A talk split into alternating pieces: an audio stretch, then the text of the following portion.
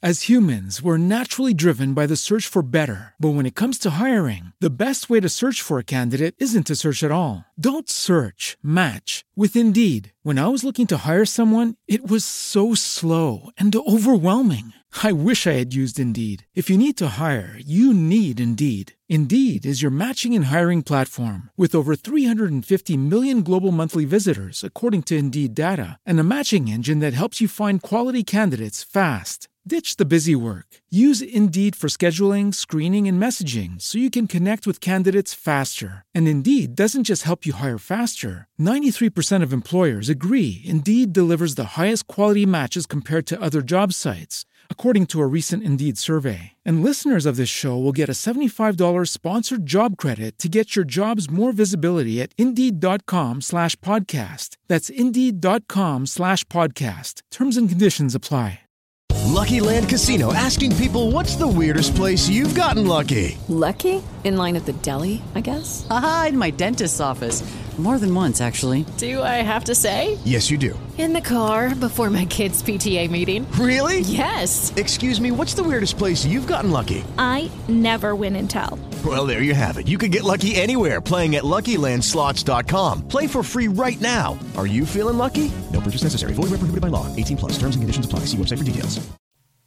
Nacionpodcast.com te da la bienvenida y te agradece haber elegido este podcast. Buenos días, Madresfera. Dirige y presenta Mónica de la Fuente. Buenos días, Madre Esfera. Buenos días, Madre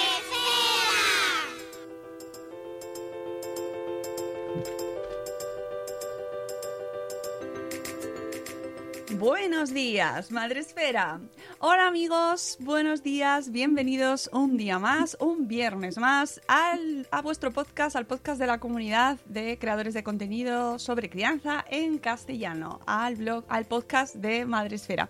Hoy es viernes 19 de junio y eh, bueno, pues estamos aquí con vosotros. Ya os recuerdo que podéis escucharnos en directo a través de Spreaker, donde ya tenemos a Mamistas Blog. Hola Moni, buenos días. Y podéis vernos también a través de Facebook eh, Live de Madre Esfera. También a través de YouTube en el canal de Madresfera en YouTube en directo. Y cuando consiga el link pues nos iremos a Instagram también porque bueno pues vamos a hacer una multiretransmisión para que nos vean desde todos los canales nos escuchen o lo que queráis. Podéis comentar en todos y cada uno de estos sitios que os he ido diciendo porque yo voy a ir viendo todos vuestros mensajes. Sobre todo preguntas si tenéis comentarios dudas acerca del tema que vamos a tratar hoy que es un tema fascinante y que además vamos a sacar aquí todo el jugo que podamos. Hoy tenemos con nosotros a Esther Secanilla. Buenos días, Esther, ¿cómo estás? Lo primero. Buenos días, estupendamente, en buena compañía con vosotros. Qué bien, qué alegría, qué, qué bien para empezar el viernes. Claro. Esther es doctora en psicología por la Universidad Autónoma de Barcelona y miembro del grupo de investigación en infancia y adolescencia en riesgo social de esta universidad, donde además ejerces como profesora. Eh, además impartes clases de psicología y educación en la UOC, en la Universidad Oberta de Cataluña, eh, donde te licenciaste en psicopedagogía pero especialmente te traemos aquí en este programa para hablar contigo sobre tu libro Supermentes y en concreto sobre las altas capacidades. Este libro de la editorial Gedisa. Eh, nos hablas, en él nos hablas de reconocer las altas capacidades de la infancia, en la infancia, y de un montón de conceptos asociados a las altas capacidades, mitos, estereotipos, cómo lo se afronta desde la escuela, desde la familia, desde el entorno. Un libro maravilloso que me ha gustado un montón, Esther. Gracias. y que además, eh, que además tenía muchos, muchas ganas de leer porque mmm, me parece un tema del cual no sabemos nada en general. Uh -huh. De hecho, es un libro que ha estado fabricado con mucho cariño durante, bueno, la recopilación de información de, de muchos años, sinceramente, hay unos cuantos años detrás, eh, que me han llevado, ¿no? Que me llevaron. Eh, como explico en el inicio del libro, ¿no? Es como que había de más de veinte y pico de años, ¿no? Material recogido, recopilado, por experiencias propias y también por como profesional ¿eh? hacia, hacia otras personas. Y, y, realmente, bueno, esto llegó un momento que, que, dije, bueno, lo guardo porque es como que no se le está dando importancia aquí. Es que ya más yo creo que, no, vamos a dejarlo, vamos a dejarlo, lo aparcamos, vale. Entonces, al cabo de, bueno, unos cuantos años, dije, ostras, ¿por qué no darle visibilidad? ¿Por qué no vamos a volver? ¿No? Vamos a... Y más cuando ya se estaba escuchando que había nuevas investigaciones, eh, sobre todo a nivel de neurociencia, ¿no? Que, bueno, eso para los especialistas lo dejo ahí, ¿no? Pero realmente, ¿no? Que también estaban indicando, ¿no? Eh, el tipo de cerebro de los niños, de altas capacidades, es decir, bueno, eh, programas que se estaban comenzando a, bueno, comenzando o siguiendo, visibilizando, ¿no?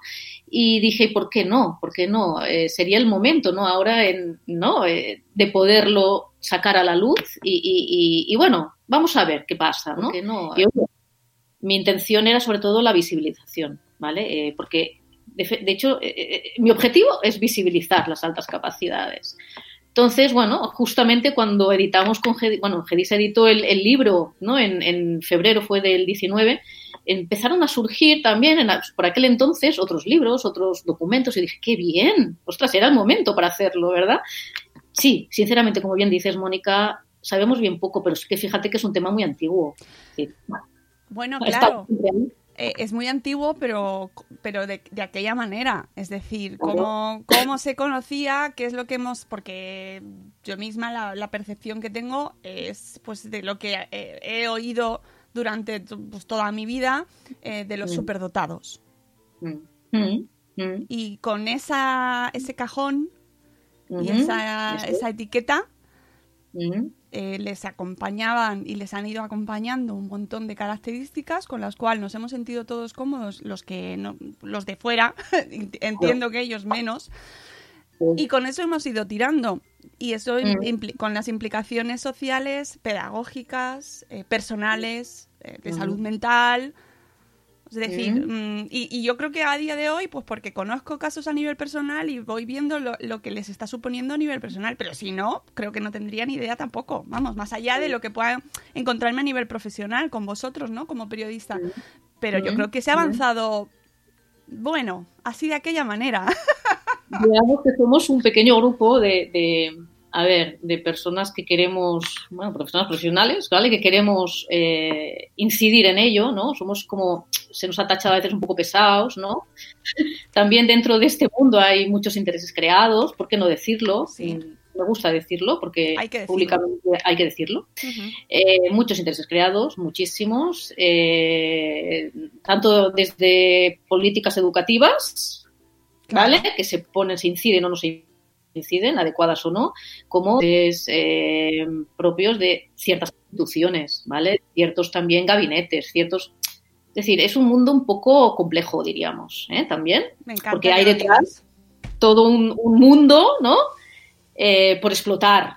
¿m? Muchos lo ven como un mundo bastante marketingiano, bastante comercial, ¿no? Digamos. Y ostras, esto es muy peligroso. Yo ahí siempre lo he dicho, es, es muy peligroso. Cuando vemos que por ahí podemos incidir y podemos convertirlo en algo que, bueno, las altas capacidades, qué bien, qué bonito, ¿no? Es algo nuevo, novedoso. Eh, y hay, digamos, eh, como muchas familias me dicen muchas veces, es que es un sacadineros. Te vas de un gabinete a otro y es un sacadineros. Porque aquí, una, una bueno, ya, ya iremos entrando en el tema, pero un diagnóstico viene, son carísimos los diagnósticos. Lo sé, lo sé. Cuando en realidad estos diagnósticos deberían, se podrían, se podrían hacer perfectamente desde las propias instituciones educativas. Me encanta ¿vale? porque has entrado directa ya al melón. Yo entro directa, Mónica, siempre voy, voy, soy así. Esther, me encanta que lo digas porque claro. estoy totalmente de acuerdo contigo. Hay un montón de, de intereses, eh, las familias, el campo de la educación, de la maternidad y la crianza es un campo minado de, uh -huh. para los intereses comerciales, para el marketing. Es así. O sea, y es eso hay que ser muy consciente. Y en este tema de las altas capacidades sí. se ve cada cosa también. Y claro, necesitamos eh, no sabes muy bien, las familias están perdidas. Cuando empiezan en este mundo, cuando de sí. repente eh, empiezan a avanzar y ver que hay cosas que... Hay, aquí hay algo que no está funcionando como debería. No vemos a nuestro hijo, nuestra hija bien. Ajá. Ajá. Empiezan a abrirse ante ellos posibilidades que, claro, mmm, te lo garantizamos, 600 euros, 700 euros, ya verás. Eh, sí, sí, señora. cifras y, y más. Y, y más, y mucho más. En algunas comunidades eh, te diría que está, bueno, por encima de lo que tú has dicho, ¿eh? Claro. Y es, es increíble. A ver, si es cierto, no, no, no digo que no, ¿eh? Que hay una serie de, de materiales que se tienen que, eh, instrumentos que son, eh, no son económicos precisamente y que los gabinetes pues tienen, evidentemente, y tienen que hacer una inversión en este sentido porque se pasan muchos test, tal, cuando haces el diagnóstico, ¿vale? Pero, a ver, si todo eso estuviera contemplado desde ¿no? de las instituciones educativas, desde dentro de las propias instituciones, porque es un servicio más que se ofrece a las familias, la cosa cambiaría. Pero bueno, son los intereses esos que, que hay por ahí, ¿no? Bien, dicho eso, que hay que, que hay que no, claro, hay que hay que decir las cosas aunque aunque no gusten. Claro, Entonces, y, y- y que eh, es que se lo están encontrando las familias. Claro. El problema, eh, el problema, decir, yo pienso el problema, es el niño o la niña, que está ahí, en ese, en ese, en, ese entremedio de unos y de otros, de las muchas veces luchas de poder de los adultos, ¿vale? Ese es el tema. Entonces, claro, las familias además van súper despistadas, los pobres, porque no tienen por qué saber, es decir, cuando tienes un hijo no nacen con un manual de instrucciones, eso ya, ¿no? Todos los ma- las madres y padres lo sabemos, Claro. ¿vale? Pero, pero es que además, ¿no? Eh, si ves una serie de características diferentes a, a lo habitual, a lo que se dice, entre comillas, ¿no? Que sería otra de las etiquetas, los normales, pues dices, ostras, mm, ¿qué está pasando aquí, no? Mm, Entonces, bueno, eh, es cuando empieza el peregrinaje, ¿no? De muchas familias, es decir, muchas de las familias, si hay alguna escuchando de altas capacidades, con algún hijo de altas capacidades, o que sea él o ella de altas capacidades, sabrá de qué hablo, ¿no? Es decir, ese peregrinaje de ir buscando un lugar donde te puedan atender mínimamente bien, ¿vale? Eso es un tema eh, crucial, Claro, ¿vale? Es un peregrinaje de centro a centro, es un cambio de centro constante, muchas veces, quien pueda hacerlo, pero quien no, es quedarse en el centro y esperar que a alguien, ¿no? Se le abra la mente un poco y diga, anda, pues está ahí, este niño hay que hacer algo, o esta niña, Eh, porque los colegios, esto, eh, los colegios se están encontrando con que, em, bueno, o las familias más bien, que los colegios no les están dando respuestas o soluciones a sus Ujú. situaciones, ¿no? Sabemos que se están adaptando eh, los centros, los programas eh, a niños con necesidades especiales, pero tengo la sensación de que eh, mm, se están dejando también de lado las altas capacidades. Claro. Y las necesidades educativas especiales, o, ¿vale? Eh, tanto va por arriba como por abajo. Es Claro, decir, ahí necesidad está. educativa especial o, ¿no? Eh, atender. Eh, De hecho, es atender a todos, ¿no? Y a todas, bueno, según sus propias necesidades. Es aquello que decíamos de la, ¿no? Eh, educación personalizada, individualizada, que está muy bonito decirlo, en el libro queda, ¿eh? Sí. Reflejado y, y en todos los manuales veréis que está ahí, ¿no? Y es lo, claro, ¿sabes qué ocurre? Que yo pienso que si lo vamos repitiendo, al final nos lo creeremos. ¿no? Pero hay Deberíamos, ¿no? repitiendo. También hay que hacer cosas, ¿no? Hay, a- a- ponerlo, o sea, toda esa teoría, todo eso que se dice tan bonito, ponerlo en la práctica. Ahí es donde está el tema, ¿vale?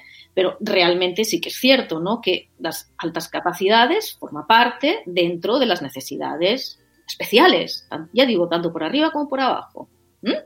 Y hay de muchos tipos, ¿no? Eh, no solamente a nivel intelectual, por arriba y por abajo, eh, Gauss, ¿no? Eh, sino que también es a nivel emocional, a nivel motivacional, es decir, es otro tipo de necesidades que también otra, otra población también tiene.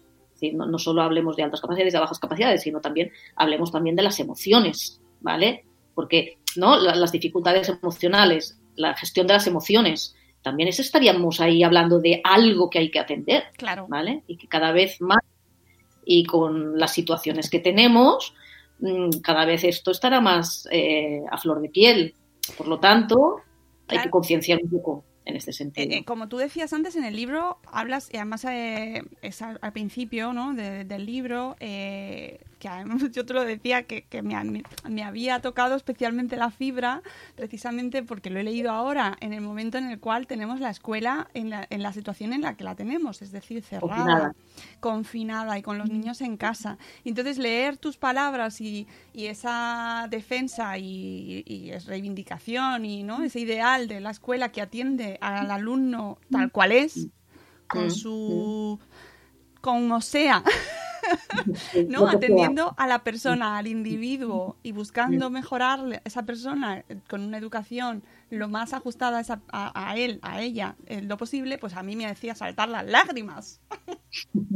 Qué bien, qué bien. Pues sí, pues sí, pero no sé si para bien, porque No para bien, no para bien, pero qué bien, ¿no? Que por lo menos te toque. Es decir, que la intención del libro es que toque, de alguna manera, en algún punto, ¿vale? sí, Ciertamente, y lo que comentábamos antes, Mónica, ya que lo has dicho, ¿no? El tema del confinamiento, ¿no? De que hemos tenido mucho tiempo también, ¿no? Entonces, eh, claro, y hace- déjame, permíteme hacer un paralelismo ahí, ¿no? Lo que estábamos diciendo entre eh, que estos niños eh, serán mejor o peor atendidos en función, ¿no? De ese peregrinaje, decíamos, de las familias, y en función de si encontramos o no un profesor, una maestra eh, eh, más o menos sensibilizados y, con ganas de hacer Claro. cosas. Eh, de la misma manera que ahora ha pasado ese paralelismo, ¿no? El confinamiento, ¿vale? Eh, en cuanto a que los maestros y maestras de muchas escuelas, muchos han estado haciendo muchas cosas, pero muchos otros no han hecho prácticamente, han hecho poquito, ¿no? Entonces, todo de qué depende, ¿no? Mm, De las normativas que hay, de las instituciones, no, depende mucho de la voluntad de cada uno de los profesionales. Entonces, bueno, eso es un tema también delicado, ¿vale? A veces hablamos de formación y es cierto que hace falta formación. No digo que no, ¿vale? También en altas capacidades. Pero más allá de la formación, a mí déjame que, pongamos también la mirada en otro sitio y es la sensibilización de los profesionales, es sensibilizarse, ¿vale? Es querer hacer, es la voluntad, que no es por voluntad, pero también forma parte del propio trabajo de un maestro, de un profesor, el hecho de que si tienes ahí, trabajas con personas, no trabajas con máquinas, no trabajas con papeles, trabajas con personas. Y si tú has decidido trabajar con personas, lo que debes mínimamente hacer, ¿no? Por dignidad de la propia profesión, seas maestro, profesor, psicólogo, pedagogo, me da igual, educador social, ¿vale? Lo que debes hacer es buscar mm, los mecanismos necesarios, las estrategias para atender a esas personas con las que estás trabajando. Entonces, esto a veces cuesta mucho de ver, ¿no? De, de- de comprender, de hacer. ¿Mm?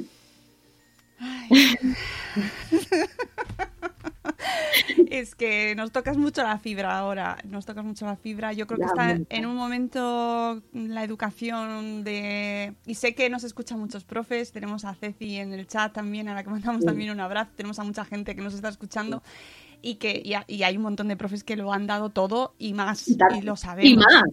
Es que hay profes, de verdad, que han dado todo y más. Mira, formo parte de una asociación que es Mírate, Míranos y Únete, que seguro que la conocéis, ¿vale? Y, y- y realmente, eh, tú no veas estos profes, estos maestros que forman parte y, y- y muchos otros, ¿vale? Han estado dando el callo, como se dice, pero de una manera excepcional, exageradamente, que tampoco es eso, ¿eh? También hay que poner unas distancias, porque si no hay, claro, cuidado, ¿eh? Cuidado, que también la parte ¿no? Eh, personal ¿no? De- del propio profesional también puede verse afectada. Por eso hay tanto agotamiento ahora mismo, en este momento, en junio, julio. ¿Vale? Volviendo a la, a la parte más de, de, pues de las altas capacidades, eh, este libro eh, lo has hecho para las familias, para los profesionales, ¿para quién exactamente? Este, la- el objetivo de este libro es que llegue a quien quiera, mm, bueno, a quien quiera leerlo. ¿eh? Evidentemente, mm, pienso que para los profesionales es, bueno, un, un material más. Hay muchos, ¿eh? Hay muchos y, y muy buenos. Eh, y es uno de los materiales que tienen para, para que puedan también, pues bueno, coger ideas, para aplicarlas, que sea práctico. Es decir, sí que hay una parte más teórica, ¿vale? Ya lo has visto, Sí, pero hay otra que da ideas más prácticas, ¿no? No sabría hacerlo. Si no fuera la parte teórica, un No, libro no. así no sería. Tiene muchísima fundamentación teórica, un montón de estudios, nos traes un montón de material, nos hablas de los talentos, nos hablas de la diferencia eh, entre los diferentes tipos, ¿no? Y yo creo que quizás podríamos empezar o, o centrar el tema eh, aclarando un poco eh, a las familias en qué consiste esto de las altas capacidades, ¿no? Porque a lo mejor... mm, eh, y tú lo, lo explicas, hay diferentes términos que podemos llegar a escuchar. Sí, como decías, ¿no? Es decir, la- la- el, objetivo es que lo vean también los profesionales, pero las familias evidentemente también, evidentemente, porque es que si no, Es que quieres ahora mismo tienen que tirar las familias mucho. Y lo De- estamos de- viendo. exacto, de, de- bibliografía, de artículos que hay, de libros que hay, de, de- de- bueno, de, de- de materiales, porque es que si no, mm, ¿quién, quién les explica, verdad? Claro. Que hay escuelas, me digo, que están como bastante sensibilizadas, que, que- que tienen una cierta eh, in- ¿no? Eh, interés, un cierto interés, información, y, y también la transmiten. Es una, es una de las funciones también de los maestros profesionales, transmitir esta, ¿no? También esta, esta formación, tener esta información también a las familias cuando toca, ¿no? Cada, cada uno lo, lo que toque. Entonces, eh, claro, mm, eh, ese es un tema. Cuando hablamos de altas capacidades, respondiendo a tu pregunta, Mónica, eh, cuando hablamos de, de altas capacidades es que es una población muy amplia. Es decir, no podemos decir el niño de niña de niño niña de altas capacidades va a ser así, así, así, es decir, va a tener siempre, va a ser un niño, una niña que socialmente no tenga amigos, va a ser siempre el líder, va a ser siempre el niño que va a sacar muy buenas notas. Va a ser, no es verdad, es que hay niños que sacan muy buenas notas y hay niños que sacan unas notas por debajo de la media.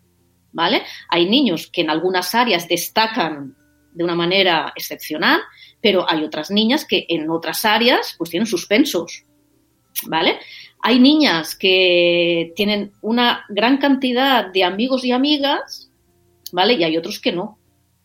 ¿Me explico? Es que todo está depende mucho de la, de la propia persona, depende mucho también, y también con los estudios ¿no? de, neurociencia que han habido últimamente, depende, sabiendo que la- la- la- el cerebro funciona de una manera determinada también en estos niños y niñas, ¿eh? también lo que eh, apuntan hacia un tema que para mí es, es, es importante, y es que todo lo que tiene que ver, o sea, todo como la repercusión del entorno, ¿vale? Claro. Es decir, por más que se tengan estas habilidades, estas capacidades, ¿vale? Influirá mucho el entorno que reciban estos niños y estas niñas para que las puedan desarrollar, ¿vale? Entonces, qué bien, por una parte, qué bien, pero por otra, ¿qué hacemos? ¿No? Qué bien que, eh, vale, esas capacidades, si no se estimulan, si no se traba, estimular, cuidado con la palabra estimular, luego la recotomo, ¿eh? Si no se eh, promueven, diríamos, eh, no vamos a obtener buenos resultados con esos niños y niñas y es una lástima, ¿vale? En nuestro país está pasando mucho, los, los, los jóvenes grandes talentos donde se van, ¿vale? No se quedan, pocos se quedan aquí, ¿vale? Eh, por las posibilidades que tenemos, ¿eh? que también ese es otro tema, ¿vale? Eh, eso por un lado, ¿vale? Pero es que por otro lado, claro, mm, a ver, si ese ambiente no favorece a estos niños, a estas niñas, eh, acogiéndolos, atendiéndolos como, como necesitan, ofreciéndoles las, las, las, ¿no? las estrategias adecuadas para, para su desarrollo, simplemente, como a cualquier otro, ¿vale? Si esto no pasa, puede llegar épocas, ¿no? Momentos de la adolescencia con mucho fracaso escolar, puede llegar eh, épocas de la juventud con ciertas adicciones, con ciertos problemas, trastornos más emocionales, ¿vale? Entonces, cuidado, porque es una población en la que debería, debería- debiéramos fijarnos un poquitín más, debiéramos atender un poquitín más, debiéramos, ¿no? Eh, acompañar un poquitín más, porque al, al igual que otras, ¿eh? Que cualquier niño, cualquier niña necesitan una atención, ¿vale? Necesitan una atención. No porque sean, eso es uno de los mitos, como son listos ya se lo harán. Claro. ¿Para? No es verdad, no es verdad, porque lo que no estamos diciendo que el ambiente juega una, una, ¿no? un papel fundamental ahí. Pues si ese ambiente no favorece que estos niños puedan desarrollar lo que necesitan desarrollar, ¿vale? Mm, Nos encontraremos con niños fracasadísimos. Claro, fracasadísimos. y además tú lo cuentas desde tu perspectiva profesional, es decir, que llevas 20 años eh, trabajando en este tema y, y- y teniendo casos y tratando casos personales. O sea, es decir, eh, lo- tú lo ves Y por eso lo, Claro. lo cuentas, para que la Sí. gente tome medidas. Exacto. Y escucho familias que me han dicho, bueno, es que escuchaba, he escuchado, escucho y escucharé familias que, que me... Mira, el otro día tenía una, una con un niñito de tres, bueno, ahora tiene cuatro, con tres años fue diagnosticado, bueno, lo llevaron a un centro y lo diagnosticaron de, de altas capacidades, ¿vale? Y, y, bueno, el- lo complicado que ha sido el, el que, bueno, la, la- propia escuela eh, lo comprendiera, que no es un tema nada más de desarrollo, que también y hay que dejar. A ver, pero es que es un niño que tiene una capacidad extraordinaria, pero claro, este niño ya, el curso pasado, eh, seguía, ¿no? Seguía, eh, eh, empezó bien en la escuela, pero es que al poco se cansó en el sentido de decir, es que yo no estoy aprendiendo nada, lloraba, no quería ir, no estoy aprendiendo nada. Además me, me hacen hacer pues unas fichas, fichas, ¿eh? Eh, que no me gustan, me hacen dibujar dentro de la figura, no me dejan salirme. Cosas así que dices, bueno, mm, ¿qué está pasando, no? Aquí, mm, eh, ¿qué está pasando? ¿Qué está pasando? Pero esto pasa también. ¿Qué está pasando? Esto pasaba hace años, hace 20, hace 30 años, pero esto está pasando también Eh, en la escuela, en algunas escuelas, no digo que en todas, por favor, porque hay maestros, ya digo que, bueno, en este niño, en el caso de este niño, al curso siguiente, una maestra, la tutora que le tocó, eh, súper con ganas de, de- de que ese niño estimule, bueno, hacer, ofrecer lo que necesitaba para ella formarse, pero no formándose haciendo un curso, que también, no digo que no, ¿eh? pero no hace falta hacer un curso, es pues buscar estrategias, es buscar maneras de atender, es, buscar maneras de hacer, ¿vale? Para que ese niño, de la misma manera que los otros 24, estuviera a gusto en clase, para que no llegara cada mañana llorando, no sé, para ofrecerle dentro de las posibilidades que había, ¿vale? Pues, pues todo, es decir, pues si ha- había una actividad que se podía ir a hacer con los de P5, pues se iba, ¿me explicó? O si había una actividad que podía mm, adaptar al aula eh, a todos, porque esa es la otra, adaptarlo a todos y que ese niño saliera beneficiado, pero también los otros, pues adelante, ¿no? Es que fíjate que, que hay muchos niños y niñas con altas capacidades que pueden ser un recurso maravilloso para los otros. Que no se trata de utilizarlos, ¿eh? Como pero bueno, también, ¿por qué no? Es decir, en un momento dado, ¿por qué no? Es decir, eh, todos los materiales que preparemos para ese niño que, o niña que puede ser que, bueno, necesite, pues puede ser beneficioso para el resto, ¿vale?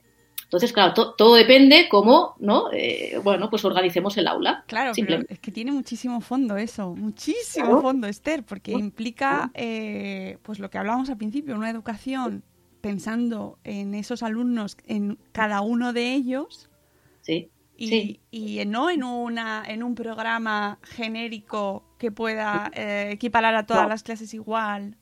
No, no. Claro. Es que esa homogeneiza- homogeneización de, de- de la, de la enseñanza que ha habido durante, bueno, cuando yo estudiaba EGB, pues ya lo había. Sí, sí. Pues que han habido idas y venidas en este sentido. Es decir, no, Eh, actualmente, ¿qué quieres que te diga? Hay, hay- hay lugares que, que- que- que, bueno, que, se tiende a esa homogeneización pues, por- por- porque es más fácil, porque lo que sea, porque no se sabe, porque no se quiere, no lo sé, ¿vale? Pero, bueno, tenemos, eh, tendríamos que tender hacia, ¿no? De, de- de- de ir hacia, hacia, hacia qué, hacia ofrecer a cada, a cada persona pues aquello que necesita, ¿no? Es difícil, no digo que sea fácil, es un cambio también, ¿vale? Una vez se hace, una vez se, se- se cambia la mentalidad y se hace, no, cualquier cambio eh, implica un caos, eso ya lo sabemos, bueno, el COVID nos lo ha traído este caos, ¿no? Es maravilloso. Vivimos en él ahora. Exacto. Entonces, eh, es un caos, es caótico. ¿No? ¿Qué hacemos? ¿Cómo hacemos? Pero bueno, eh, gracias a este caos podemos reinventar ¿no? situaciones, mm, cosas, maneras de hacer, ¿vale?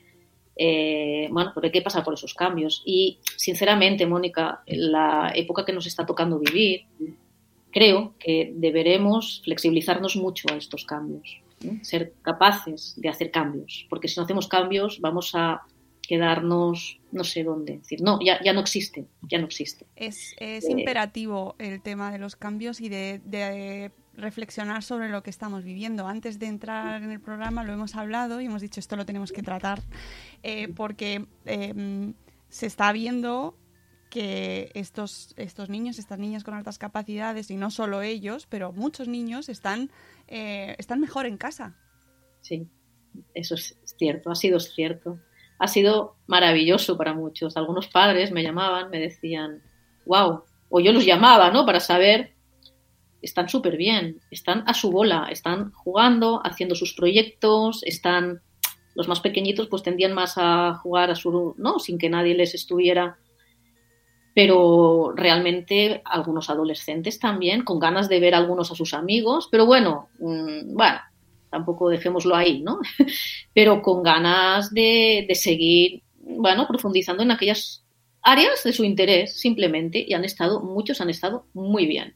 Y sobre todo, porque es cierto también lo que comentábamos, Mónica, eh, no quiere decir que siempre que una niña, un niño de altas capacidades, sea de altas capacidades, tenga bullying o reciba bullying.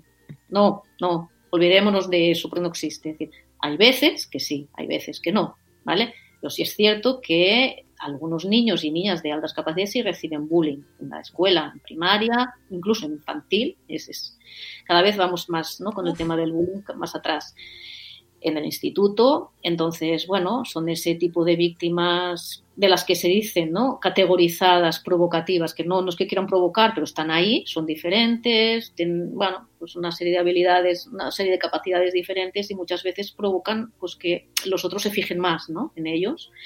Entonces, sí que es cierto que hay muchos niños y niñas mm, de altas capacidades que reciben este, este bullying, ¿no? Ese es otro tema, ese es otro tema muy interesante. ¿eh? Eh, claro, eh, gracias al confinamiento, ¿no? Gracias, entre comillas, muchos han dicho, bueno, pues, ostras, qué bien, ¿no? Porque ahora estamos, aquí nadie nos molesta. Aunque también, cuidado, está el otro tema del ciberbullying, ¿eh? Claro. Que es peor. Es decir, sí. bueno, es una parte de, ¿eh? Es una... Y entonces, bueno, hemos hablado aquí también en otras ocasiones del papel de la escuela eh, como en el otro lado, ¿no? De lo que hablábamos ahora de estos niños que están más a gusto en su casa, de, del papel que hace la escuela de, de control o que debería hacer de control y de vigilancia y de, de, de este tipo de situaciones, eh, de, acoso, de violencia, de violencia que puedan vivir en sus domicilios y que ahora no nos estamos enterando. Es decir, Cierto. ahí eh, diferentes situaciones que no es todo que eh, no. estemos diciendo que estén mejor los niños en casa. ¡En absoluto! No, no estamos diciendo eso para nada. Que han habido algunos niños, incluso algunos adultos, cuidado Mónica, algunos adultos que, ostras, les ha ido muy bien el, el, el poder mmm, tomar este tiempo. No digo que no se haya trabajado, porque hay, hay, hay profesionales que, que, que, hemos trabajado muchísimo, ¿eh? Es decir, eh, y no por el tema de los ERTES, no tampoco, no. Hay, hay, situaciones que se han dado muy desagradables por este coronavirus, ¿vale? Pero hay otros que han beneficiado en algunos momentos y en algunas claro. y ahí, situaciones a otras personas. Y ¿vale? ahí es donde nos interesaba en este momento, es decir, estos niños en concreto, estas niñas, eh, ¿por qué sí. se sienten se sienten mejor? ¿No? Eso es, es lo que deberíamos plantearnos, porque algo sí. está fallando. Si en las aulas y en las clases no se está favoreciendo que esos niños se puedan desarrollar y se sienten mejor en su casa.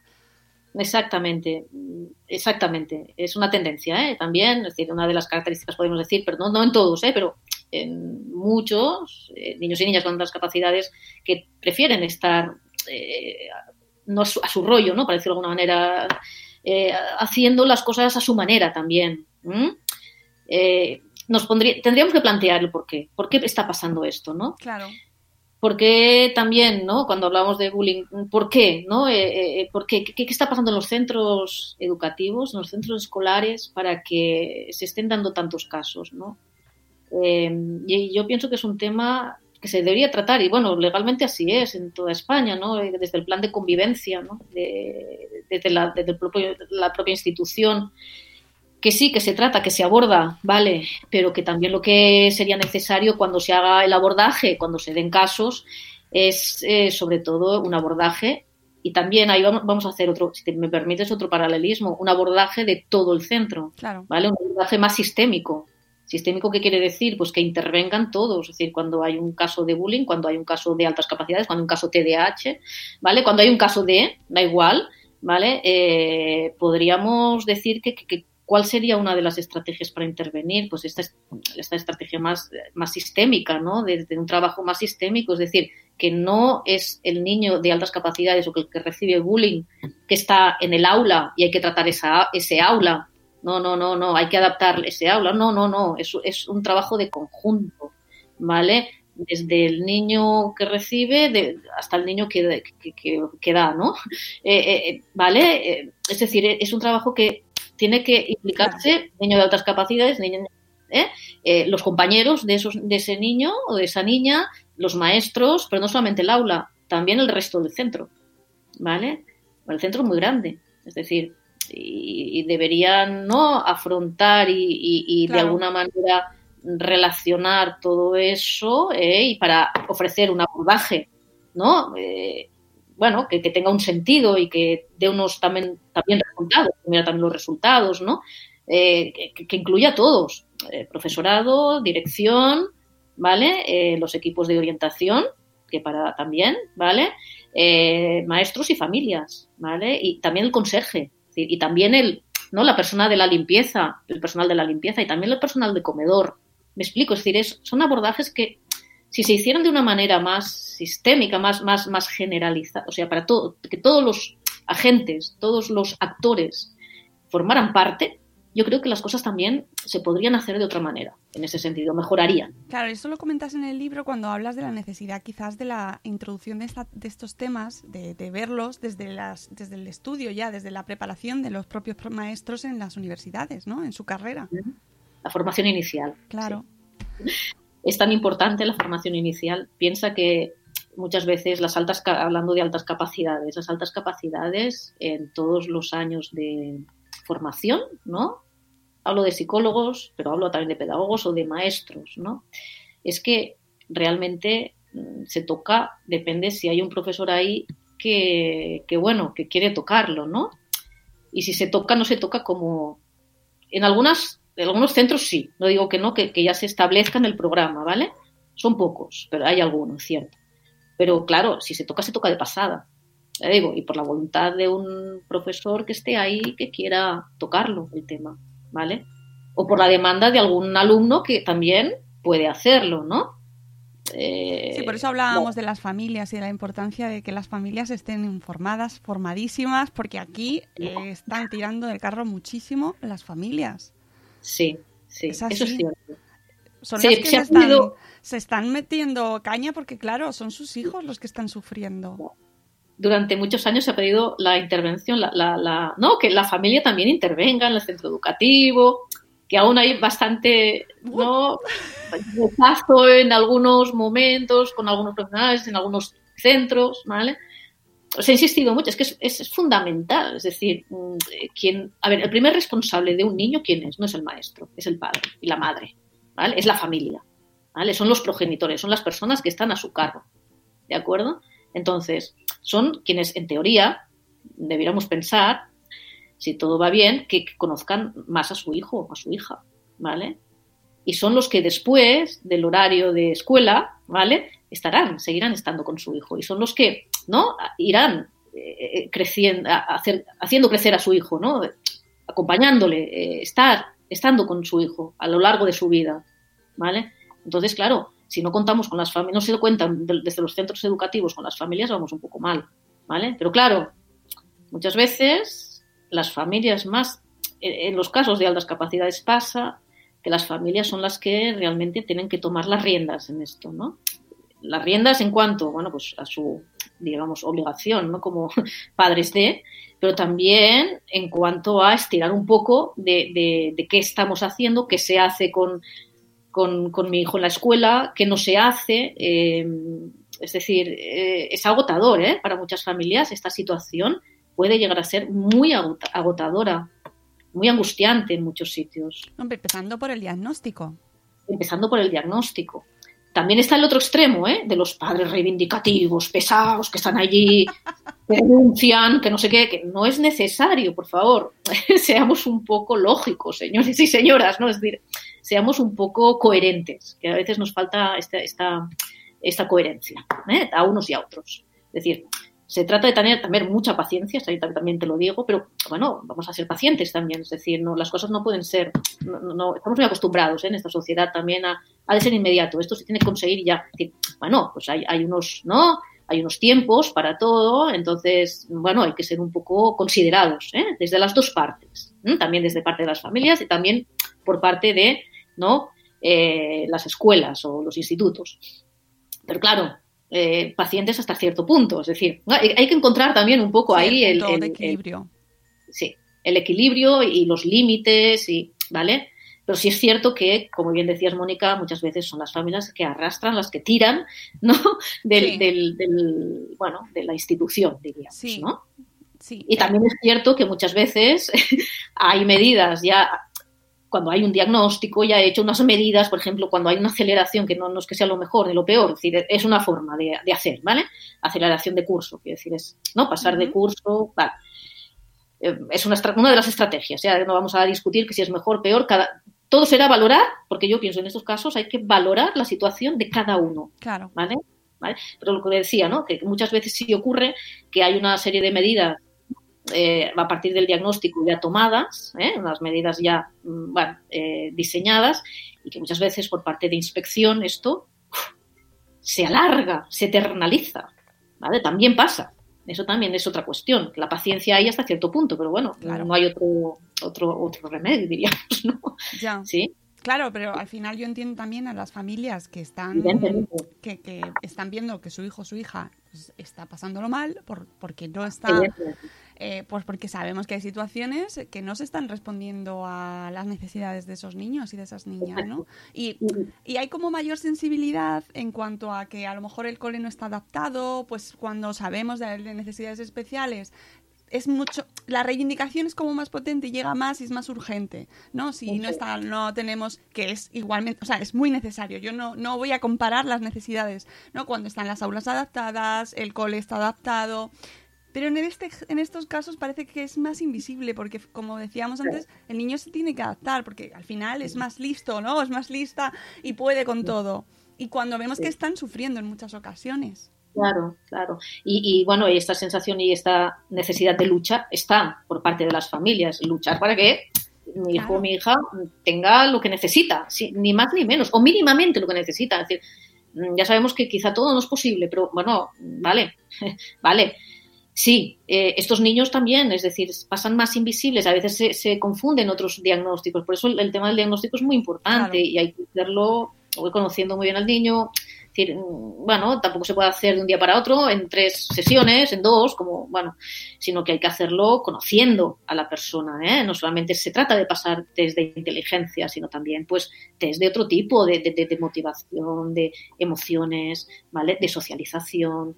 Eh, y no nada más al niño, sino quién está rodeando, lo que decíamos, abordaje sistémico de todos, ¿no? O sea, también hay que pasar una serie de eh, instrumentos también a las familias, también al centro escolar, que también conocen al niño desde otra perspectiva o la niña, ¿vale? Es decir, que es complejo, eh, eh, eh, es, un, es un tema muy complejo, pero bueno, mm, ah, hay que, hay que sobre todo insistir en que se visibilicen esos niños porque también existen, ¿vale? Y lo que decíamos, se confunden con otros tipos de diagnósticos muchas veces, ¿no?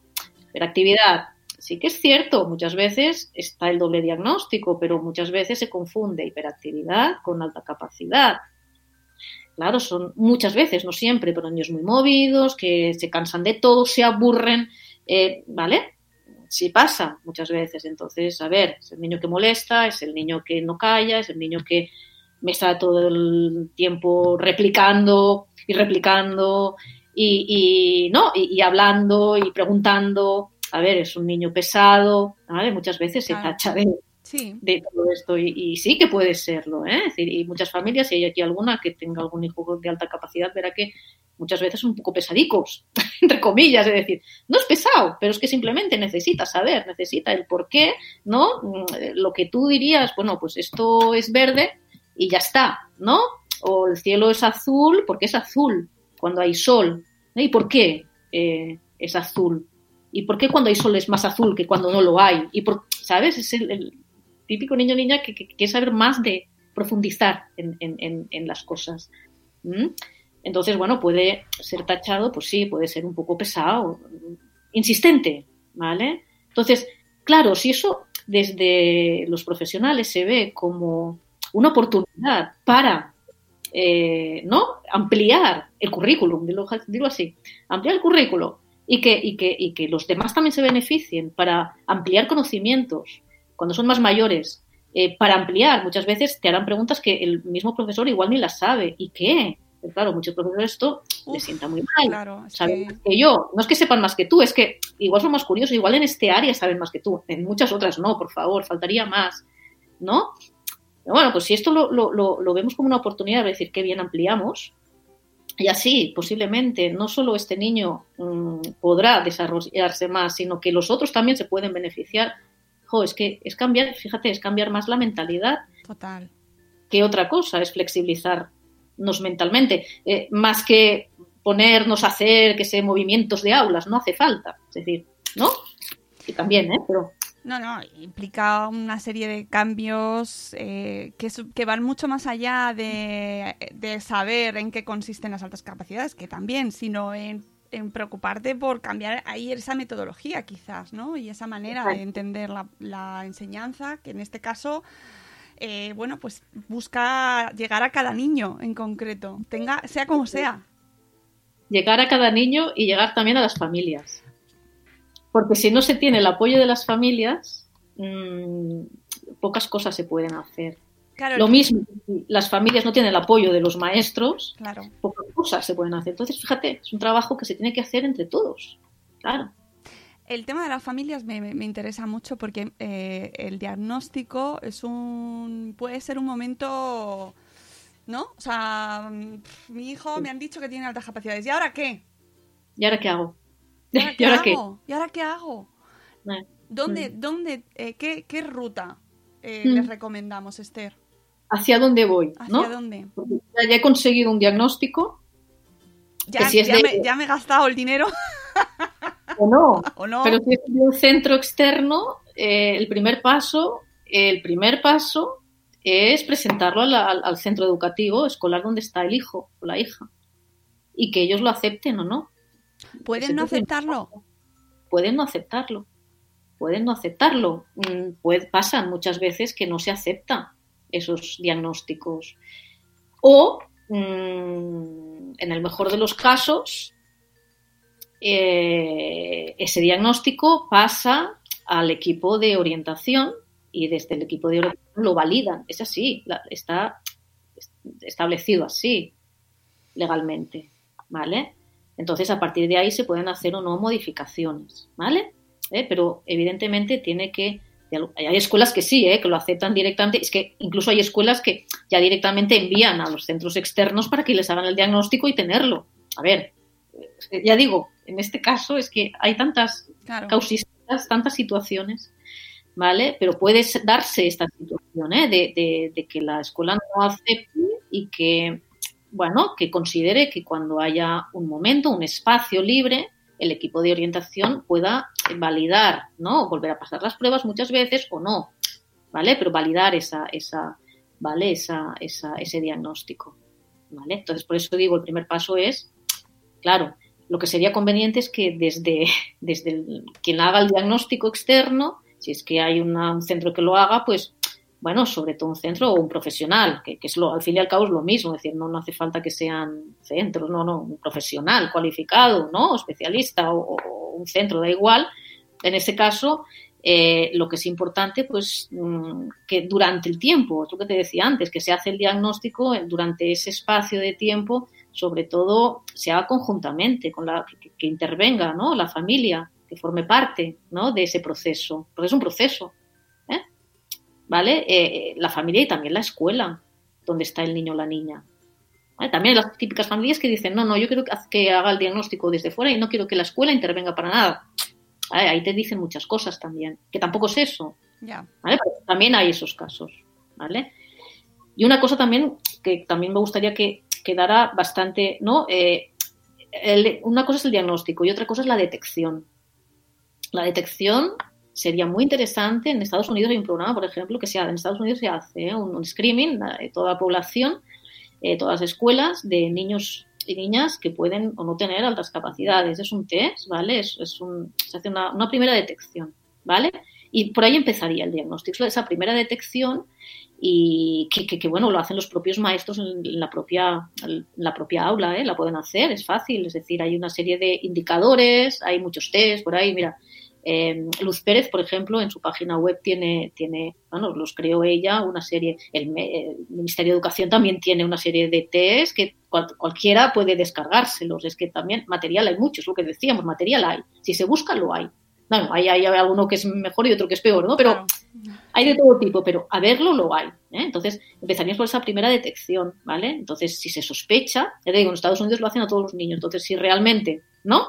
Eh, se sospecha, entonces esos niños ya, ¿no? Pues ya se les...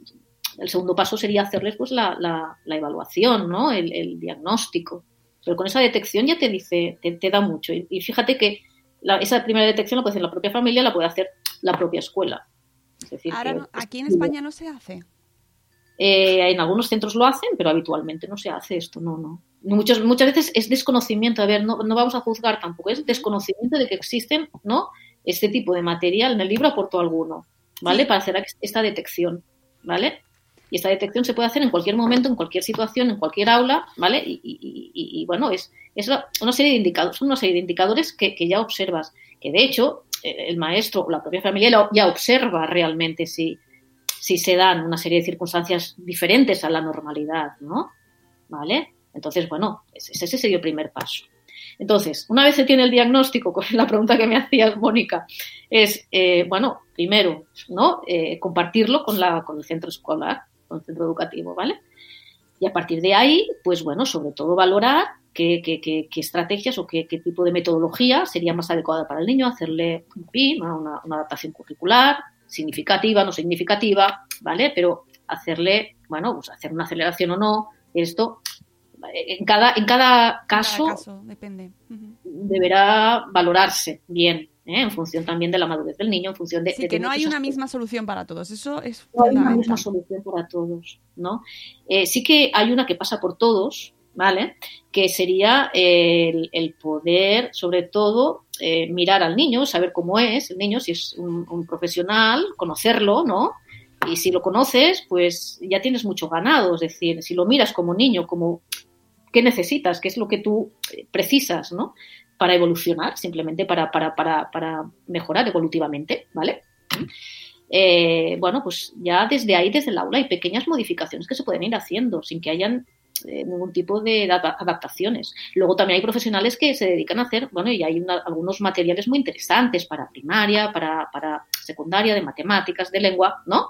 Para adaptar, ¿vale? El currículum, que bueno, que también son materiales que existen, ¿eh? están ahí, es decir, tenemos. Materiales tenemos, ¿vale? Ahora, la voluntad de, de, utilizar esos materiales a veces es lo que nos falta un poquito. También es cierto que hay asociaciones externas, por ejemplo, ¿no? Eh, Mensa, ¿eh? Mensa que es a nivel internacional. Ahí también te, hacen un diagnóstico, sobre todo de, ¿no? de inteligencia, pero bueno, también hay especialistas. Y también lo que es muy bonito es que hacen eh, en algunos lugares también, Mensa es uno de ellos, que, que lo que hace es sobre todo eh, el reunir, ¿no? Eh, programas extra, extracurriculares en que reúnen, ¿no? Se reúnen eh, chicos, chicas de altas capacidades. Normalmente lo hacen en la Comunidad de Madrid, por ejemplo, hay un programa que es, es buenísimo, ¿no? Y bueno, pues eh, se reúnen los sábados por las mañanas y, y, bueno, pues, pues ahí hacen actividades eh, hablan entre ellos, que también es, es, es, bueno, ¿no? Eh, puede ser beneficioso. Hacen actividades de sus intereses. Eh, bueno, mm, es, es, como un programa, ya digo, externo, ¿no? Que, que, que bueno, que, que, se reúnen cada sábado, cada 15 días y que, bueno, pues ahí están y, y, y bueno, también para las familias, también ofreciendo soporte para las familias, ¿vale? Bueno, eh, hay otras asociaciones que hacen actividades conjuntas, asociaciones de padres y de madres muchas veces. ¿Cómo, cómo surgen las asociaciones? Pues por madres y padres, Así bueno, eh, implicadas, ¿no? Sí. Como en todos los otros casos, ¿no? Sí. Entonces, bueno, eh, bueno, pues eh, se reúnen y hacen actividades conjuntas con niños, familias. Bueno, pues hay que también abrirse en este sentido, ¿no? Y también buscar que hay mucha información en la red y, y bueno, también, bueno, pues eh, implicarse, ¿no? muchas veces es muy beneficioso para el propio hijo el, el poderse implicar en este tipo de asociaciones. ¿Vale? Claro. Eh, actividades extra, eh, ¿no? Extraescolares, ¿no? Pues también, decir, también ayudan mucho, ¿no? ¿Cuántos niños, ¿no? Y niñas de altas capacidades, pues disfrutan más en la actividad, qué sé yo, de, de- de violín, de, música o de, no tiene por qué, ¿eh? O de danza o de, o de baloncesto, qué sé yo, o de patinaje o de macramé, me da igual, ¿no? Pero, es decir, eh, hay que buscar también cuando, ese es otro tema, ¿eh? Muy importante, Mónica, el tema de las extraescolares. Sí. ¿Vale? Vale, ese es otro tema. Entonces, muchas veces esto de las extraescolares es decir, bueno, pues vamos a hacer inglés porque hay que hacer inglés, que, es importante, muy bien. Pero eh, en estos niños es muy importante que, primero, valoren lo que quieren hacer, porque tienen la capacidad ¿eh? muchas veces de, de discernir qué es lo que les gusta y lo que no lo saben perfectamente. Entonces, yo diría animar, ¿no? Y sobre todo hacer lo posible para que en este sentido puedan, ¿no? Desarrollarse más, ¿no? Porque disfrutan, porque son curiosos, porque les gusta lo que el área que les gusta les encanta. ¿eh? Las que no les gustan pueden sacar malas notas y suspender, ¿vale? Pero en las que les gusta, pues es como un premio para ellos, ¿no? Es como, como eh, es, muy agradable, ¿no? El, el- el poderse desarrollar, ¿no? En eso. A muchos les gustará, por ejemplo, pues hacer un, taller de escritura, qué sé yo, ¿eh? Hablo más de adolescentes. Bueno, pues que eh, eh, se escoja conjuntamente esa actividad extraescolar con el hijo, con la hija, desde muy pequeñitos, ¿vale? Eh, y que se comprometan, porque es, eh, para ellos es muy importante también el compromiso. Entonces, mm, y también de cara a las familias el hecho de poner límites, que muchas veces eso nos falta un poco, ¿no? Pues eh, poner límites, es decir, vale, tú has decidido realizar esta actividad, la que sea, pero te vas a comprometer en que un trimestre, un semestre, un año, la vas a estar haciendo, ¿vale? También, en ese sentido, jugar, en, ¿no? Que también para el, el tema de los límites es también muy importante. Cuanto a las extraescolares, lo que decíamos, sobre todo que sean cosas de su interés, ¿vale? Muchas veces ya se están yendo a la escuela, que muchos van muy contentos a la escuela, ¿eh? Si tienen suficientes estímulos, pero muchos no. Entonces, eh, bueno, ir a la escuela, ¿vale? Pero también hacer una extraescolar. Y esto en general lo podríamos, ¿eh? Sí, Extrapolar a a mí cualquier me, niño. me parece aplicable a cualquiera, de hecho. Exacto. Que realmente, ¿no? Se, se- de alguna manera se, bueno, se decida entre ambas partes. ¿eh? Que muchas veces esto es como bastante impuesto. Y si, es una extraescolar, pues vale, hacemos una extra- extraescolar que nos apetezca a todos, ¿no? Pero para eso es una extraescolar. ¿Vale? A veces, ¿qué pasa con las extraescolares? Que se carga tanto a los niños de extraescolares, tanto, que es tan necesario también que los niños tengan momentos para aburrirse. A mí me encanta. Hay muchos niños de altas capacidades que se aburren. Es genial cuando se aburren. Es genial. En general, ¿eh? Pero es genial porque, claro, es una forma de conectar con su mundo interno. ¿Vale? Entonces, gracias a conectar con su propio mundo interno, buf, a partir de ahí pueden crear mucho más. ¿Vale? Pero necesitan esos, esos, eh, momentos de silencio, diríamos.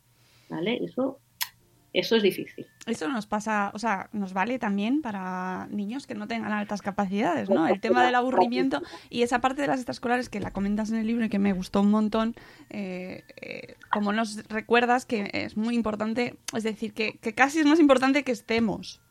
Eso es. Eso es. Qué, qué- qué difícil es eso, Esther. Sí. Estos espacios de, de- de aburrirse también para los adultos es, sirve, ¿eh? También. Claro. Ahí es maravilloso, ¿no? Pero sí, es más importante el estar que, que el hacer, hacer, hacer, ¿no? En cuanto a las extraescolares. Es Y decir, hablar con ellos, que yo creo que, eh, y me parece que para ir cerrando puede ser un punto fundamental. Hay veces que en las familias, cuando, y tú lo sabrás y lo verás, eh, uno de los principales retos puede ser cómo dirigirse a estos niños, ¿no? ¿Cómo los tratas? Eh, ¿Sabes? Es decir, eh, yo me imagino eh, una madre, un padre enfrentándose a esta situación, niños que tienen, bueno, pues que son, que te plantean muchos retos, que te retan, que te Constante- que- constantemente y que ¿qué hago? ¿Le trato como si tuviera 10 años más? ¿Le trato como No. si tuviera su edad? ¿Qué hago? ¿Qué Vale. hago? ¿Cómo? Hablamos de, de, de, ma- de padre, de madre, ¿eh? Hablamos de familia. O sea, Claro. ¿Cómo, cómo trato a mi hijo, a mi Sí, sí, hija? sí. O sea, yo creo que es una de las principales pre- preguntas Sí. que se pueden hacer eh, las familias cuando reciben estos esta Sí. noticia, ¿no? Sí, sí. Yo como madre también puedo hablar ¿eh? aquí, porque soy madre también, entonces, de muy mayores ya, pero bueno, dejemos ahí la edad, ¿no? Eh, es igual. Eh, no, claro, eh, es tratarlos como a tu hijo, es tu hijo, es tu hija, con todo el cariño, que tengas, ¿no? Con toda la dedicación, no hace falta tratarlos como genios. Como, sí, sí que hay familias que lo hacen. Uf, es tan peligroso. Claro. Mira, puede haber, es lo que decíamos, ¿eh? hay familias y familias, también Sí, los sí, sí, extremos. de todo tipo. Pero podemos caer en la tentación de eso. La tentación, sí, sería una tentación, pero ¿qué sería eso? Una expectativa del hijo o del propio padre o madre. Sí, yo he encontrado ¿eh? con familias que a través del hijo, a través de la hija, hacen todo aquello que no han hecho en su vida. Es decir, proyectan en su hijo y su hija. Proyectan lo que querrían haber sido, lo que querrían haber hecho. Y claro, como tienen posibilidades, hay muchos niños que están agobiadísimos, ¿eh? Muchos niños que ya pueden llegar a estar como tienes que demostrar, pues si tú eres tan inteligente, o si tienes esta capacidad, ¿por qué no la explotas? Si tienes esta, ¿no? Eh, mira, tu test me dice que tienes tanto, 140. Vale, entonces me tienes que sacar sobresalientes en todo. Claro. ¿no? Es que, claro, ¿sabes qué pasa? Que, que las notas escolares, o sea, que, que- que los resultados son importantes, los resultados académicos y sobre todo hoy en día, porque estamos, ¿no? Nos han hecho creer que cuantos más títulos tengamos, Uf. mejor, todo, ¿no? Nos han hecho creer esto, es una invención social con muchas otras, ¿no? Vale, entonces, eh, ¿cuánto más importante es, es educar a, a- a un hijo como persona? ¿No? Porque si tiene una serie de valores, ¿vale? Que esos valores no se enseñan, ¿eh? Se, se maman, como yo digo. Esos valores se impregnan a lo largo de, ¿no? De la vida, a lo largo de toda, ¿no? Esa crianza, ¿no? De un hijo, de una hija, desde ya muy chiquititos, desde bebés, desde que están en la barriga, ¿vale? Si tú los, ¿no? De alguna manera eh, los, los educas en valores, ¿vale?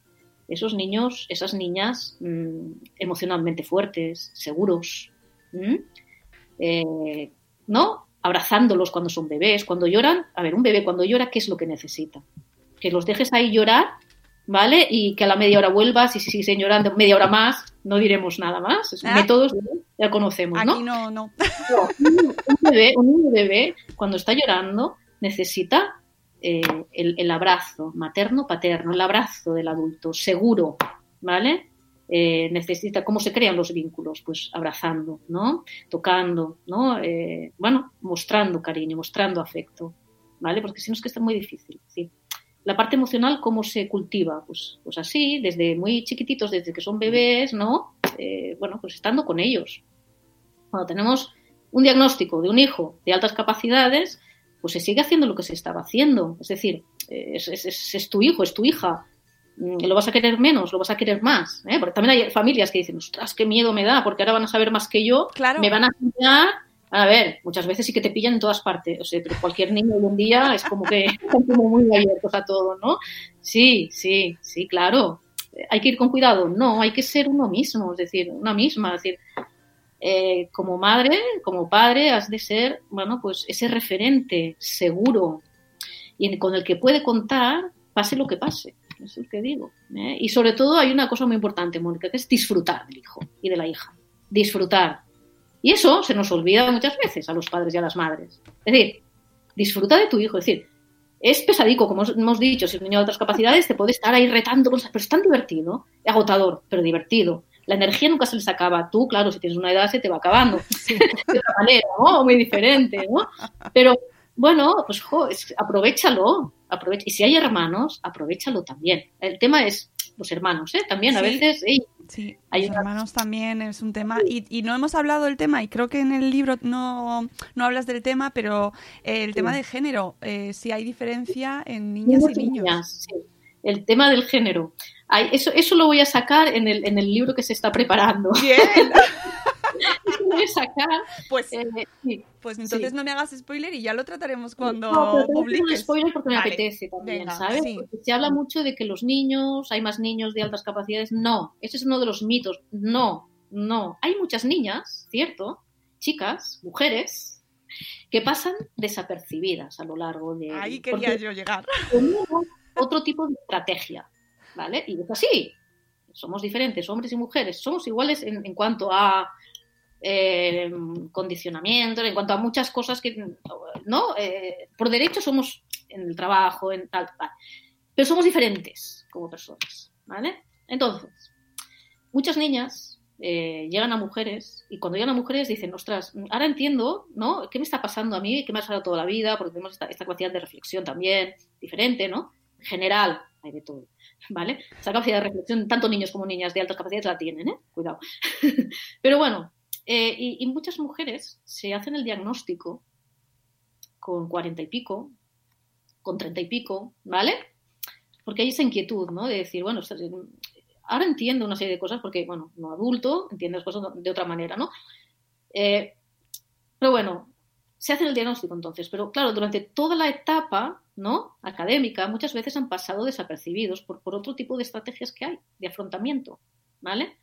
O porque son más... eh, eh, tenemos esa capacidad de, de- de- de saber lo que hay que decir, lo que hay que no Sí, decir. Sí, ¿Vale? adaptación, ¿no? Sí, exactamente. Y entonces somos diferentes, de un pueblo diferentes en algunas cosas, ¿no? Entonces, bueno, ¿qué pasa? Muchas veces en primaria hay muchos más niños, ¿no? Porque de alguna manera, pues, eh, son como más eh, revoltosos, ¿no? Son como más eh, inquietos. Son, las niñas tienden, por lo general, a reprimirse más. Por lo general, hay- eh, tampoco me gusta generalizar, pero por lo general. Entonces, pasan más desapercibidas. Por eso hay quizá menos diagnósticos de niñas de altas capacidades, ¿cierto? ¿Vale? Pero no quiere decir que hayan menos niñas de altas capacidades. Es, es un 50%, más o menos, diríamos, entre niños y niñas, ¿eh? ¿vale? Pero el tema de, género es, muy interesante porque, ya digo, hay otras estrategias de afrontamiento, otra manera de hacer las cosas y entonces muchas veces pasan desapercibidas, ¿vale? Muchas veces pasan por niñas más tímidas, ¿vale? Niñas que más retraídas, incluso niñas con bajas, eh, bajo potencial académico, ¿vale? Que, que con suficientes esfuerzos se pueden sacar, bueno, pues los estudios básicos, ¿vale? Pero dan el, el salto más de, de- de adultas, ¿me explico? Entonces ahí, eh, bueno, es un tema muy interesante. Interesantísimo, Esther. Es que además eh, hace poco vi un vídeo de una profesora, es sevillana, profesora de música, se llama Alicia Murillo, y hablaba precisamente de, de las altas capacidades eh, en, en las niñas. Y en las niñas. en las niñas migrantes, además, ¿eh? O sea, Mm, añadiendo más, eh, más, más filtros y más complejidad a eh, todo este tema, ¿eh? O sea, que hay ahí, y claro, hablaba de la dificultad de personas que vienen, de niños que vienen de otros países a la hora de hacer las pruebas, esos Sí. test. Sí, ese es un tema que precisamente hablaba con una persona del Salvador hace nada. Eh, sí, y comentaba, ¿no? Eh, claro, hay que contextualizar esas pruebas, que las pruebas, las pruebas, hay que contextualizarlas, por favor. Claro. Claro, no es lo mismo la cultura que tenemos aquí, bueno, pues, España, ¿no? Que puede haber, como la cultura que hay en Suecia, Claro. empezando por ahí, aunque sea Claro. Europa Claro. en Estados Unidos ni pues en El Salvador, ¿no? Lo que decíamos. Entonces hay que las pruebas son estándares, no, hay que contextualizarlas a cada eh, situación, a cada población, a cada costumbre, a cada, ¿no? A cada manera de ser, ¿no? De, de- de- de- de la población. Entonces es un tema eh, peliagudo también en cuanto a las, a las pruebas, ¿no? Porque sabes qué? que claro, si les pasas estas pruebas a niñas de otros países migradas, eh, que se están adaptando, que, ¿vale? Con otra cultura, eh, ostras, ahí cambia. Muchísimo, muchísimo. Yo no sé si has visto ese vídeo, pero si no, te lo pasaré luego por, Genial. por, por email porque a mí me encantó y además ella hablaba de su propia experiencia, Alicia. eh, también al llegar adulta había, había visto que efectivamente ella también tenía altas capacidades. Ajá. Maravilloso el vídeo, me gustó un montón y me, me- me trajo un montón de, de dudas y de que veo que efectivamente están ahí y que creo que, que es que queda muchísimo por, por sí. entender sobre... Queda mucho por entender, por descubrir, por... es que es, es- es un mundo apasionante, yo siempre Sí. lo he dicho, es apasionante. Lo que pasa es que luego, claro, es lo que decíamos, esto de los intereses creados, el marketing que hay, ¿no? Es un poco, acabamos como hemos empezado, yo creo, ¿no? Sí. Es decir, ¿sabes? Es, bueno, hay otra serie de situaciones, de aspectos ahí detrás, pero el tema en sí es súper interesante. Y, y que yo creo que como sociedad existe la necesidad de etiquetarnos a todos y de meternos en una categoría porque es como más fácil trabajar con, ¿no? Es para el resto del mundo es más cómodo. Tú eres así, tú eres así, así te trato a ti, así yo estoy cómoda, ¿no? Como, como me dirijo a ti. Pero luego la realidad cada uno es diferente y más en el campo de las altas capacidades. Quizá hay otras situaciones que, bueno, pues la etiqueta. Además, es ese tema de etiquetar, ¿eh? la necesidad de, bueno, tengo una etiqueta, ¡buaf! me calmo, ya está. Es ya está. Es como que, ah, etiqueta, qué bien, ya está etiquetado, ya tengo, güey, ahora ya sé lo que hay. Pero claro, se encuentran con los de altas capacidades etiquetados, ¿no? Que también un diagnóstico es una, es una etiqueta, ¿vale? Claro. Sí, sí, no deja de serlo. Pero bueno, es necesaria, ¿no? Para que se, le, se hagan cosas en este caso. Vale. Pero claro, eh, en el caso de las altas capacidades, la etiqueta no ayuda, al contrario. mm, Lía más, digamos, lía más. El cómo hacer, el cómo decir, el cómo actuar, uf, eh, crea más inquietud, diríamos, ¿sabes? Yo creo que lo que crea es mucha más inquietud, mucha más intranquilidad esa Mm. etiqueta. Sobre ¿no? las etiquetas hablaremos la semana que viene con Alberto Soler y Concepción Roger porque han sacado libro que se llama Niños sin etiquetas Ah, y, y está, o sea, maravilloso. Eh, estarán aquí la semana que viene, el viernes precisamente, la semana, el justo dentro de una semana, estaremos hablando de por qué no debemos etiquetar a los niños. Así que fíjate si tenemos tema ahí. Súper interesante, Mónica, de verdad. Esther, me ha encantado hablar contigo. eh, mm, creo que tenemos ahí todavía un montón de tema. Espero ese para cuando lo publiques ese segundo libro, porque me parece que hay, hay muchísimo tema que ver. Y bueno, el tema del género, pues ¿cómo te, ¿qué te digo? o sea, me interesa muchísimo. Por supuesto, por supuesto. Sí, sí. Muchas gracias por tu trabajo y os recuerdo a todos los que nos escucháis que eh, podéis encontrar el libro Supermentes, reconocer las altas capacidades en la infancia, es de la editorial Gedisa, en vuestras librerías de confianza, en las librerías online, digitales, ahí está. Mira, yo también tengo aquí con mis posits, Claro, yo también, claro, a pesar de que los Yo los subrayo, los escribo, todo con permiso de los autores, pero es que es así. Por eso están los libros, que los libros, tenerlos impecables no sirven. No, ¿no? yo no puedo, no puedo. Yo los trabajo, los trato, los, los, los abrazo, los tiro, todo. En Latinoamérica, Mónica, también está el libro de Latinoamérica, que estuve hace muy poco y está en por editorial Océano. Es decir, por si hay alguien, no sé. Pues sí, nos escuchan desde México mucho Claro, y, tenemos eh, audiencia también por el resto del mundo. Así que sé que este tema interesa muchísimo a las familias. Tiene que interesar muchísimo a los profes porque al final es también uno de los entornos donde se identifican, donde se tratan. Los niños pasan muchísimo tiempo en la escuela y es un elemento fundamental de, de- socialización, de, que saquen adelante todas sus posibilidades, ¿no? Así que eh, todos aquellos interesados, Supermentes de Esther Secanilla. Gracias, Esther, de verdad. Gracias a vosotros y felicidades por todo lo que estás haciendo, porque no es poco, ¿eh? Muchas gracias, Esther. Y nosotros nos vamos, amigos, que es viernes. Vamos a hacernos el festival de fin de curso ahora en el salón. Eh, vamos a darnos el- la fiesta que nos merecemos todas las familias por haber conseguido llegar hasta fin de curso, que nos lo hemos ganado, amigos. ¡Qué trabajo! Igualmente. Felicidades a todos, felicidades también a los profes, por supuesto, que, que han estado ahí eh, dándolo todo en muchísimos casos. Y que, amigos, que nosotros volvemos el lunes a las 7 y cuarto de la mañana en un nuevo episodio ya de agenda, ya desconfinada, porque en teoría ya se acaba el confinamiento, eso se supone, ¿no? Así que nosotros volvemos el lunes en una agenda ya liberada, eh, con, con nuevas, con nuevas temáticas. Y la semana que viene hablaremos de acoso escolar y de etiquetas. Así ojo, que tenemos temas también interesantísimos. Amigos, os queremos mucho. Hasta luego, Mariano. Adiós. A ver que, que entre la canción aquí. Ahí está. ¡Hasta mañana! ¡Hasta mañana!